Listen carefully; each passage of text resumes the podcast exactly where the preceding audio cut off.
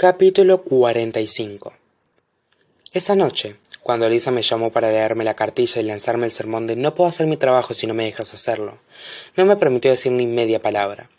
Y después de que me dedicara a un escueto adiós que se me atojó una promesa velada de más consecuencias, me senté ante el ordenador. ¿Tan mal ha ido? Pregunté en voz alta. La respuesta resultó ser que sí. Había ido mal hasta el punto de haberme convertido en la noticia principal en todas las páginas web de noticias. La heredera Hawthorne esconde secretos. ¿Qué sabe Avery Grams? Apenas me reconocía en las fotos que me habían hecho los paparazzi.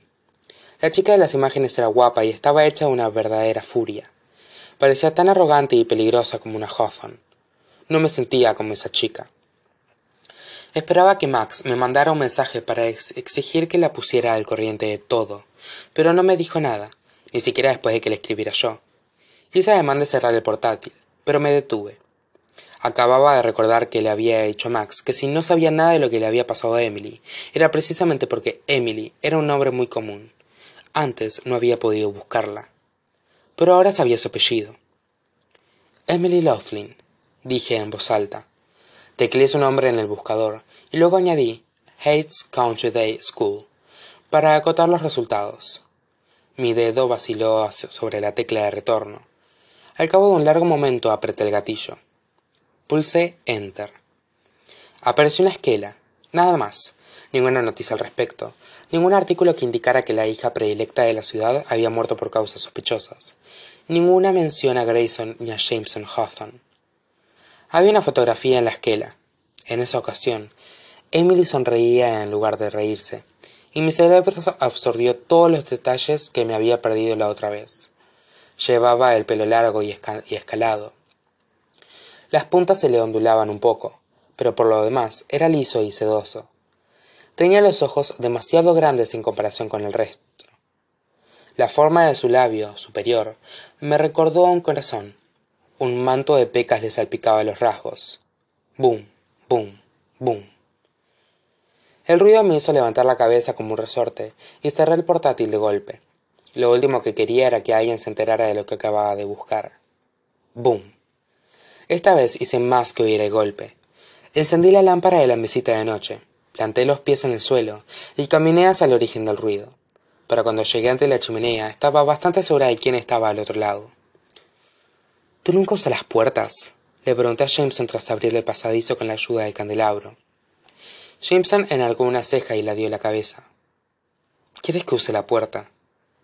Tuve la sensación de que lo que en realidad me preguntaba era si yo quería que él fuera normal, me acordé de cuando estaba sentada a su lado, a trescientos kilómetros por hora, y pensé en cuando habíamos escalado en el recódromo, y en cómo me había cogido la mano para que no me cayera. He visto tu rueda de prensa. Jameson volvía a lucir aquella expresión, la que me hacía sentir como si estuviéramos jugando al ajedrez, y él acabará a hacer un movimiento con la única intención de que yo lo interpretara como un desafío. Más con la rueda de prensa ha sido una idea malísima repuse yo con ironía. ¿Te he dicho alguna vez, murmuró Jameson, mirándome de una manera que tenía que ser intencionada, que me pierden las ideas malísimas? Al verlo allí, había tenido la sensación de que yo misma lo había convocado a buscar el nombre de Emily, pero entonces comprendí exactamente de qué iba aquella visita nocturna. Jameson Hawthorne estaba allí, en mi cuarto de noche, y yo iba en pijama, y su cuerpo se estaba acercando al mío. Aquello no tenía nada de accidental, Tú no eres una jugadora, chiquilla. Eres la bailarina de cristal, o la daga, resonó en mi cabeza. ¿Qué quieres, Jameson? Mi cuerpo quería dejarse atraer hacia él. Mi yo racional quería echarse atrás.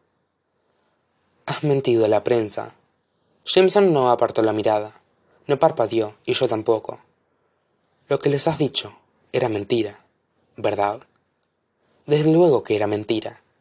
Si supiera por qué Tobias Hawthorne me había dejado su fortuna, no estaría trabajando codo con codo con Jameson para descubrirlo. No me habría quedado sin respiración al ver ese mapa en la fundación. Contigo a veces cuesta saberlo, comentó Jameson. No eres precisamente como un libro abierto. Fijó la mirada cerca de mis labios e inclinó ligeramente el rostro hacia el mío. Ni se le ocurra enamorarse de un Hawthorne, recordé. No me toques, le dije pero aun apartándome de él pude sentir algo lo mismo que había sentido cuando había rozado Grayson al pasar a su lado, en la fundación. Algo que no tenía que sentir bajo ningún concepto, por ninguno de los dos.